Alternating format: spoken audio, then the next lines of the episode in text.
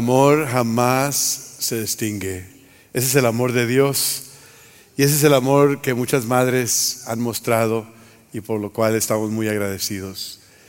Decía eh, la publicación, una extraña providencia. La, la publicación en Facebook de un pastor de mucha influencia, el doctor Joel Gregory, profesor de homilética, y pone la foto de su madre que ya falleció y bajo ella el nombre, Edith Gregory. Y señala que a los ocho años su madre, en el año 1922, vino a conocer a Cristo como su Señor y Salvador personal en una campaña en la cual predicó un pastor de aquellos tiempos que se llamaba Jorge W. Truett. Y el que escribe esta publicación en Facebook dice, qué extraña providencia que 100 años más tarde, en el año 2022, su hijo sea profesor de homilética en el seminario que lleva el nombre de ese mismo predicador, Jorge Truett. Y habla de cómo su madre era una mujer que amaba al Señor, cómo ella se esmeró por graduar de la high school y tuvo que quedarse en la granja familiar a pesar de que tenía una beca para la universidad porque vivía en la Gran Depresión.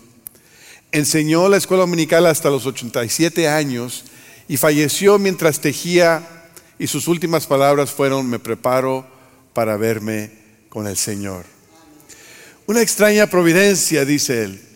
Porque esa niña de ocho años, en el momento que en su tierno corazón decidió entregar su vida a Cristo, nunca se imaginó que su hijo sería un predicador importante, no solamente eso, sino un profesor de homilética que ha afectado, que ha tocado, que ha bendecido las, vidas de muchas personas.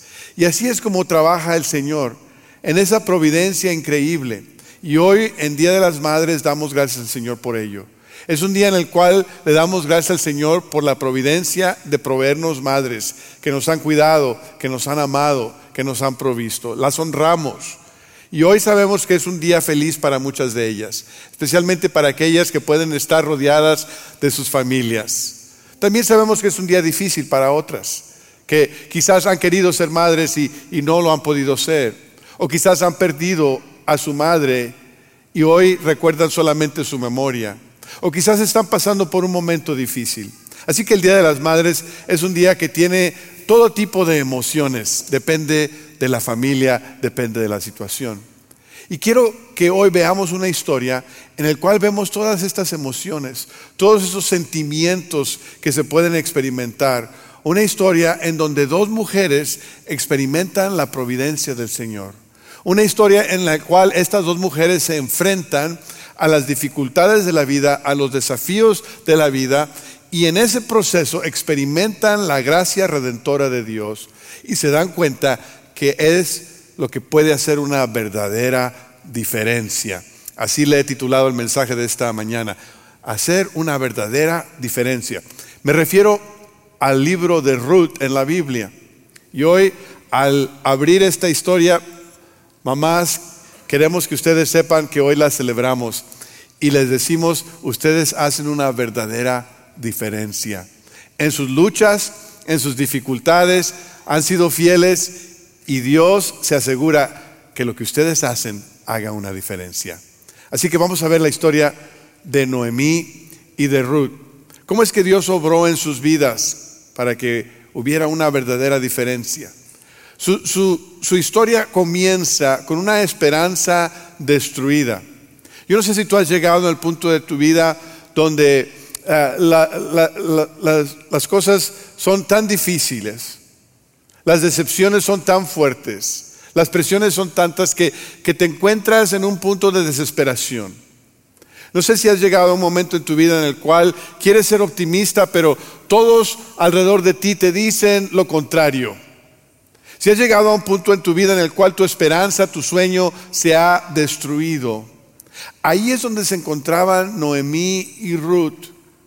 Sus sueños, sus, esperanzas, sus ilusiones habían sido estrelladas.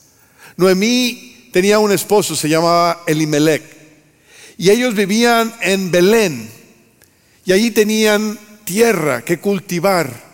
Pero un día llegó la pobreza a sus vidas y los dos tuvieron que salir, salir de, su pueblo, salir de su herencia, salir de lo conocido e irse como migrantes a una tierra desconocida, a la tierra de Moab.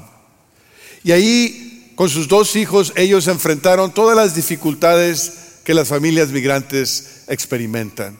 Todas aquellas adaptaciones de lenguaje y de cultura y, de sentirse nostálgico por aquel hogar que habían dejado. Y para empeorar las cosas, el esposo de Noemí muere. Imagínense ustedes cómo se sintió Noemí. Lejos de su patria, lejos de su país y ahora viuda y con dos hombres, con dos varones como hijos, se convierte en madre soltera de la noche a la mañana. Estos dos hijos crecieron y llegó el momento en el cual había que casarse. Y no había muchas mujeres hebreas ahí en Moab. No había muchas mujeres que conocían al Dios de Israel, que conocían el idioma hebreo, que conocían la cultura de los judíos. Y entonces la única opción eran mujeres moabitas que tenían otra cultura, otras costumbres, otras familias, otro idioma y quizás otros dioses. Y es cuando estos dos hijos de Noemí se casan. Y se casan con dos moabitas, Orfa y Ruth. el vivir en una tierra extraña, el ser viuda y el que sus hijos se casaran con mujeres extranjeras, quizás no fue lo que Noemí se imaginó cuando se había casado con Elimelech. Quizás el futuro que ella había pensado no se daba ahora. Y lo único que en su momento difícil, en su momento incierto, podía empeorar las cosas es que su hijo muriera. Y fue exactamente lo que sucedió. No solamente uno, sino los dos murieron. Y murieron sin dejar hijos. Y ahora Noemí, que había salido con su esposo para vivir una vida mejor, para, para, para poder encontrar una forma de sostener a su familia, que se habían sacrificado para encontrar aquello que no tenían en su propio pueblo, ahora se encuentra en una tierra extraña, como viuda, sin hijos, sin esposo, sin nietos, esperanza destruida. Y Ruth comparte esto con Noemí. Ruth es una mujer joven cuyo esposo ha muerto. Ahora el, el tener un ser querido que fallece es doloroso, es difícil para nosotros hoy en día. Pero en aquellos momentos para alguien como Ruth aún más, porque no había seguro de vida, no había programas del gobierno, no había provisiones para que las mujeres pudieran conseguir empleo, así que el quedar viuda era algo sumamente difícil. Dice la Biblia que Ruth vivía en los días de los jueces, de los caudillos de Israel. En aquellos días y en aquella parte del mundo las mujeres no tenían muchos derechos, no podían ah, ser dueños de propiedad. Si no tenían esposo, si no tenían hijo, quedaban destituidas. Aún un hijo huérfano varón podía heredar la tierra de su padre, pero una viuda no. Y así que se encuentra en ese mundo Ruth y Noemí con esperanza destruida, en desesperación. Llega el momento en el que Noemí, cuyo nombre quiere decir placentera, dice mejor llámenme Mara, que quiere decir amarga porque así había sido su experiencia. Una esperanza destruida cuando las familias experimentan verdaderas dificultades. Y yo me identifico hasta cierto punto con, esta experiencia, quizás no tan fuerte como la de ellas, pero yo recuerdo haber crecido en la ciudad de Monterrey, donde mis padres servían en una iglesia y vivíamos en una casa muy amplia de dos pisos, con, tenía su, su patio enfrente y su patio atrás, y teníamos buen vehículo. Ah, vestíamos bien, nos gustaba salir a, comer en restaurantes, salíamos de vacaciones de vez en cuando y de vez en cuando nos dábamos una vuelta a McAllen a las compras. Y a mí me gustaba como niño venir a McAllen porque comíamos hamburguesas muy ricas y siempre me regresaba con juguetes.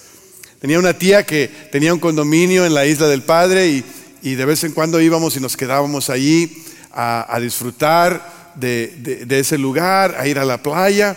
Así que siempre nos gustó venir a McAllen, venir a la isla del Padre cuando vivíamos allá, viviendo una vida pues bastante eh, confortable. Y un día se le ocurre a mis papás y a la iglesia que la iglesia nos quiere enviar a nosotros acá a Estados Unidos para ser misioneros, para sostenernos como misioneros. Y como hijos nosotros dijimos, ah, pues qué bien, vamos a McAllen y vamos a comprar más juguetes, a comer más hamburguesas y ir a la playa todos los días.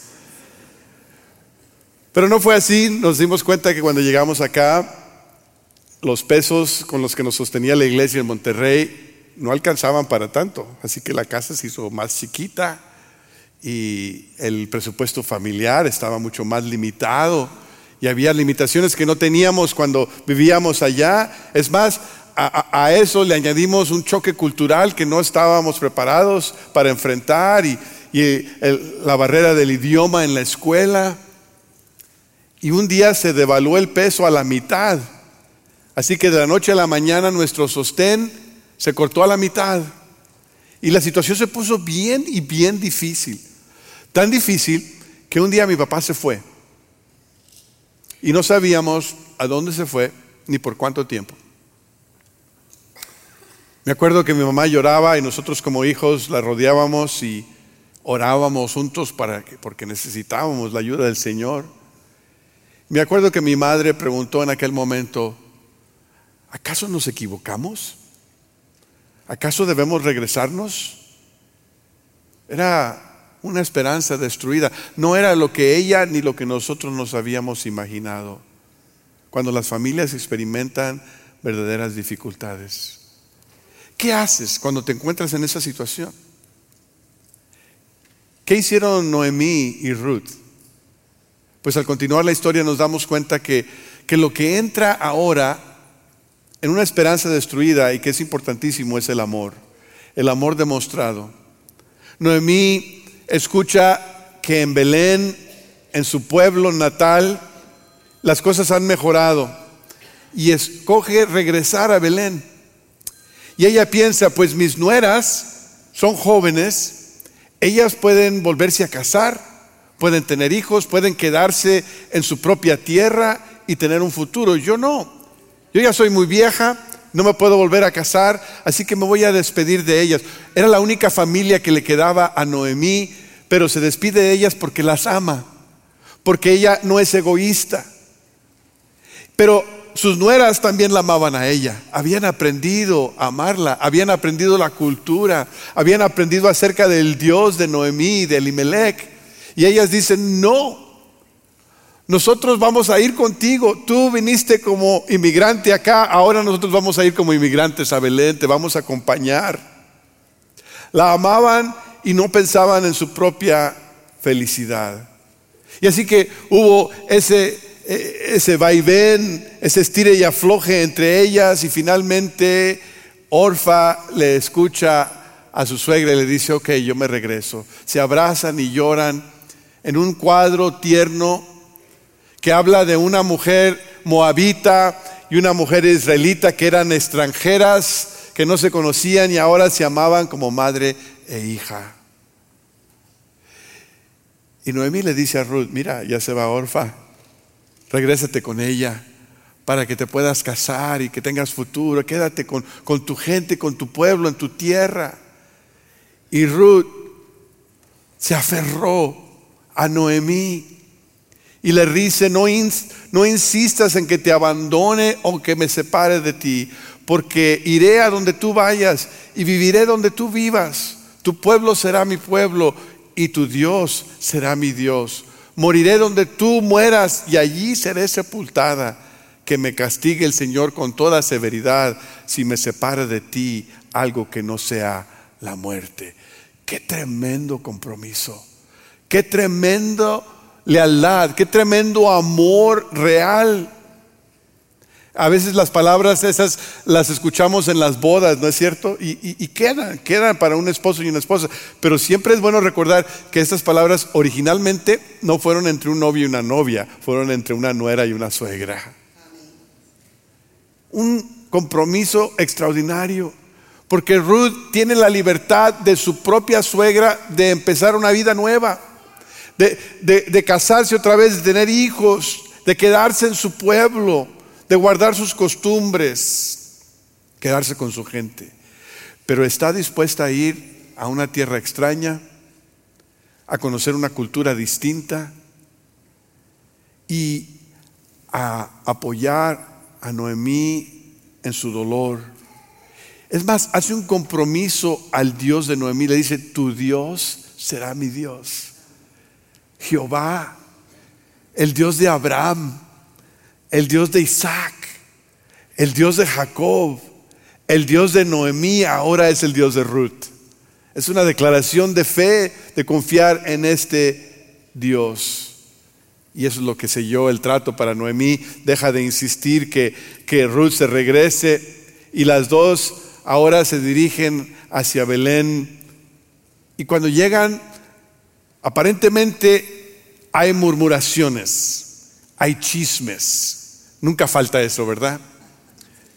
Las mujeres quizás están diciendo, ay, mira Noemí, tan acabada que se ve. Oye, ¿y no regresó el esposo? ¿Qué le pasó? ¿Y qué le pasó a sus hijos? Oye, qué mal le fue. ¿Por qué le ha ido tan mal? ¿Qué habrá hecho? A lo mejor Dios la castigó porque se fue de la tierra donde hay bendición.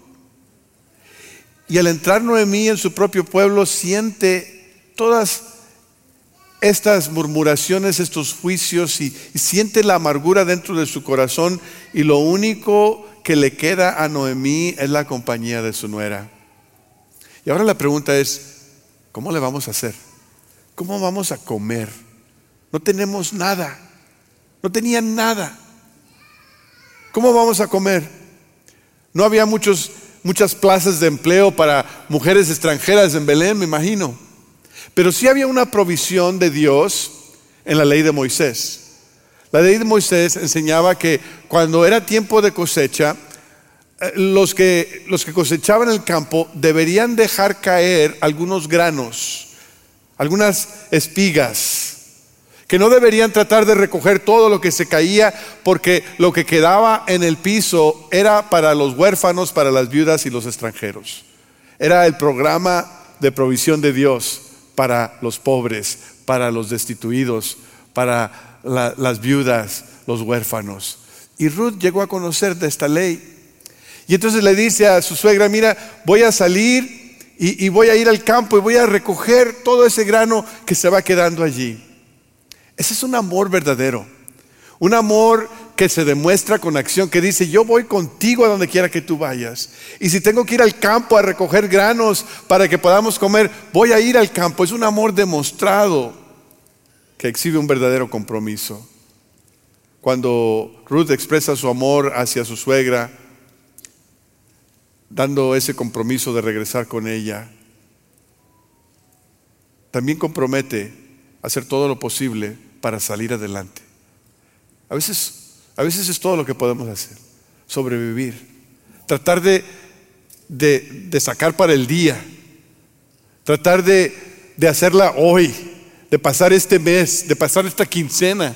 A veces es lo que es todo lo que podemos hacer. Quisiéramos planear para el futuro. Vienen los, los planeadores financieros y dice, ¿qué quieres ver en 30, 40 años? Digo, pues yo quisiera pagar los biles de esta semana.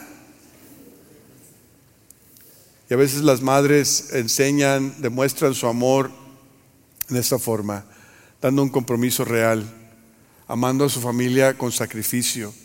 A veces parece que están sobreviviendo, pero es el amor real, el amor demostrado, el amor en acción.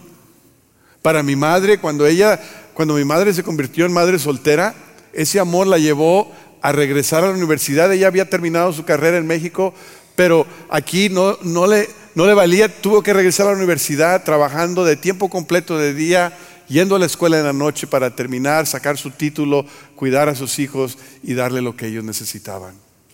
Para otras madres, para una de las madres de nuestra congregación, significa cuidar a un niño con, ah, que necesita atención especial, que, que, nació con dificultades físicas y que los doctores le dijeron, nada más va a vivir hasta los tres años.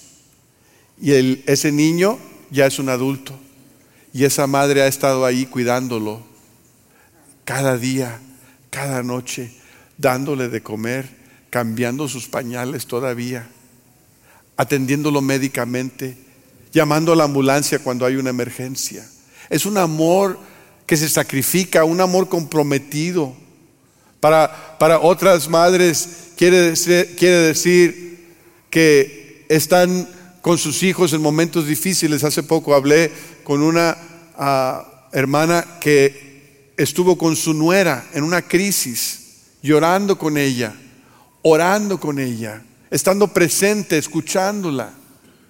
Para otra madre que, que su hija se recupera de una, de una operación, quiere decir que está ahí en la noche, que le administra el medicamento, que es paciente, que le ayuda con la terapia, que la lleva al médico, que tiene que discernir cuando la niña realmente tiene una necesidad o cuando está chiflada y quiere atención.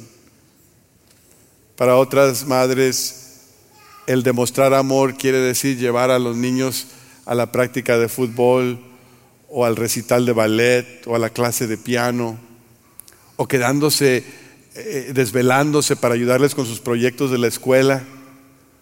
A veces parecen taxi porque los tiene que llevar aquí y allá, y al muchacho acá, y a la niña acá, y al otro allá, llevándolos a la iglesia, apuntándolos para el campamento, a veces apuntándose a sí misma para ir al campamento con ellos, asegurándose que tengan lo mejor de lo mejor espiritualmente, físicamente, educacionalmente. Las mamás muestran su amor simplemente al estar allí. Pase lo que pase cada día estar presentes, estar listas para apoyar, comprometidas. A veces la jornada trae gozo y victoria, a veces la jornada es difícil, frustrante y fatigante.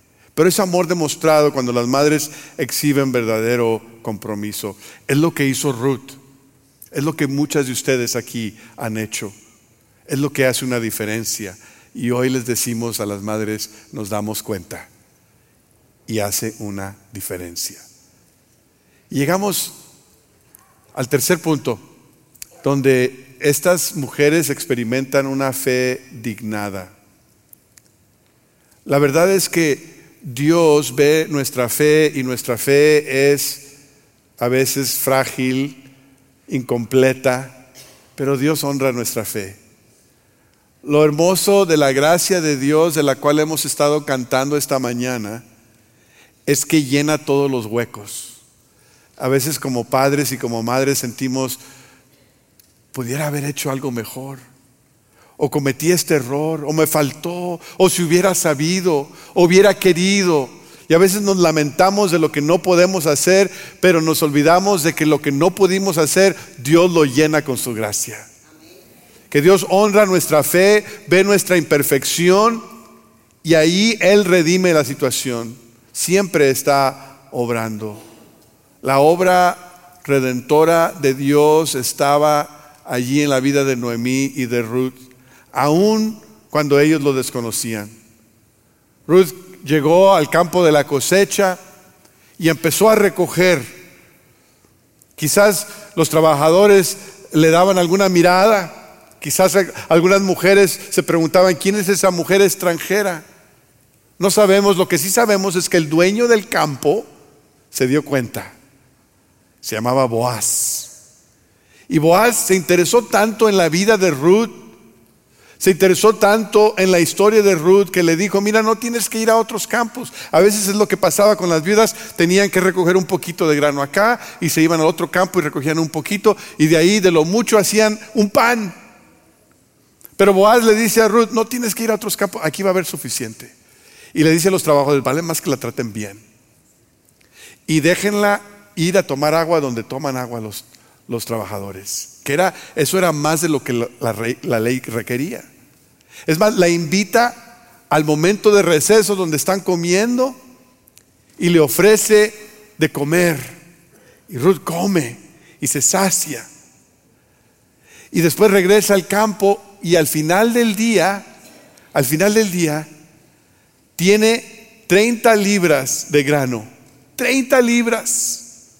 Quizás me imagino que son como 15 kilos, más o menos, de grano en un día, recogiendo las obras. No es una de las trabajadoras del campo, es una de las que está recogiendo lo que sobra, lo que cae en el piso. 15 kilos de grano. Dios sabe proveer en abundancia para el que cree que no tiene.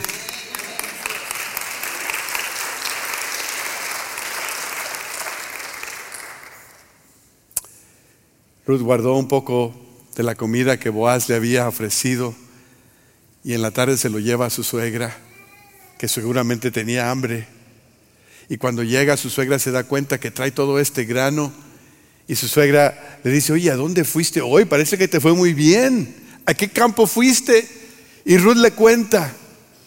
Y Noemí, aquella cara amarga, aquella cara de tristeza y de depresión, se vuelve ahora una sonrisa y dice, Boaz es nuestro pariente, es el pariente que nos puede redimir.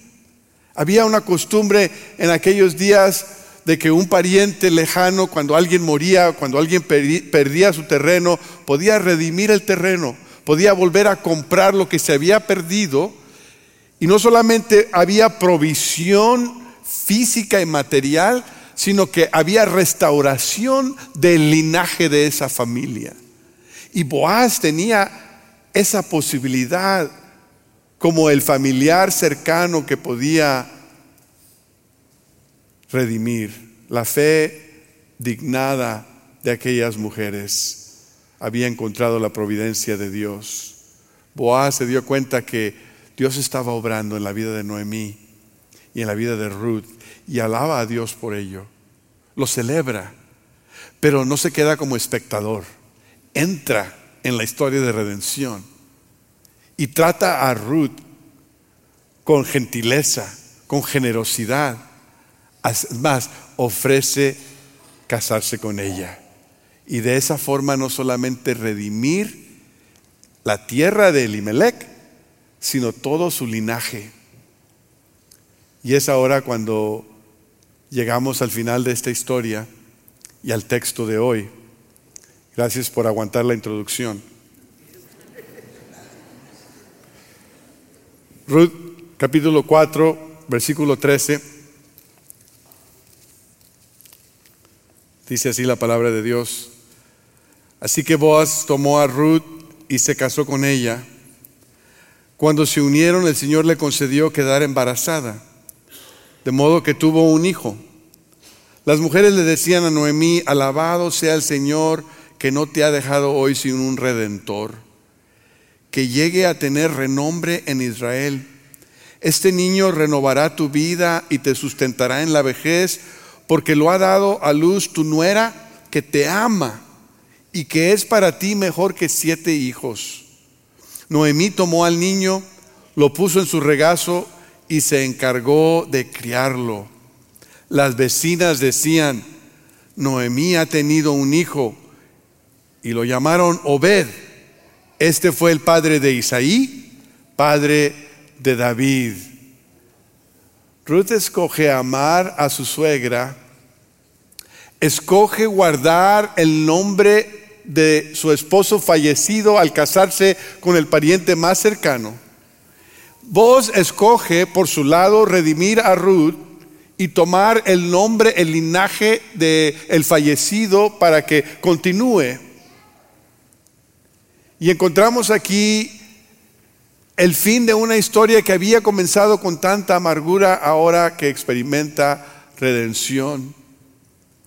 Las vecinas que murmuraban, las vecinas que juzgaban, ahora alaban al Señor porque se han dado cuenta que Dios es fiel, se han dado cuenta que Dios redime, se han dado cuenta que Dios no ha olvidado a Noemí y a Ruth, sino que las ha bendecido y ha restaurado la esperanza en sus vidas, ha dignado su fe, han visto a primera mano que Dios restaura la esperanza y el gozo a aquellas mujeres que habían tenido tanta pérdida en su vida. Porque ese es el Dios nuestro, es un Dios redentor. Y nosotros sabemos que nuestro pariente redentor es Cristo.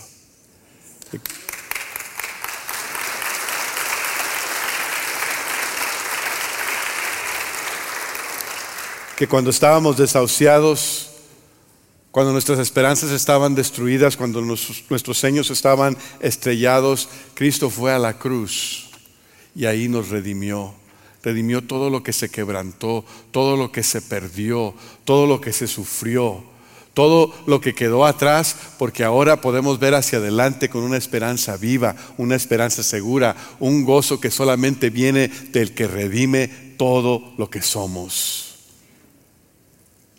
Y aunque la historia que hemos visto el día de hoy tiene que ver principalmente con Noemí y con Ruth, el autor quiere que nos demos cuenta de algo que va más allá de la vida de estas dos mujeres. Fíjense, porque dice que tuvo un hijo y lo llamaron Obed, que fue el padre de Isaí, padre de David.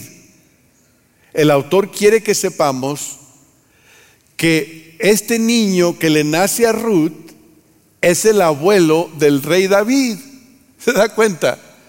El rey más grande que Israel tuvo es nieto de una pareja hecha de una mujer moabita viuda y un hombre que estaba en Belén y que ni idea tenían uno del otro, pero que Dios unió.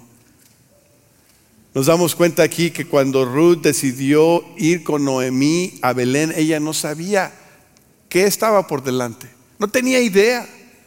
Cuando Ruth llega al campo para recoger los granos, las espigas, ella no sabe que Boaz es el dueño, no sabe que Boaz es, el, el redentor, el que pudiera ser redentor de la familia. Cuando Ruth tiene a su bebé, ella no sabe que ese bebé va a ser el abuelo del rey David. Es más, no sabe que ella se va a encontrar en la genealogía del Mesías, porque Cristo viene del linaje de David. Así que esta mujer, esta viuda moabita, tiene un papel importantísimo en la historia de redención, no solamente de su familia, sino de nosotros también. Ruth no sabía esto, pero Dios sí sabía. Dios tenía un plan. Dios siempre estuvo obrando, aun cuando Ruth y Noemí no lo sabían. Dios honró su fe. Dios toma nuestra fe nuestros pasos simples y Él los llena con su gracia. Y juntos, juntos participamos en la obra redentora del Señor, haciendo una verdadera diferencia.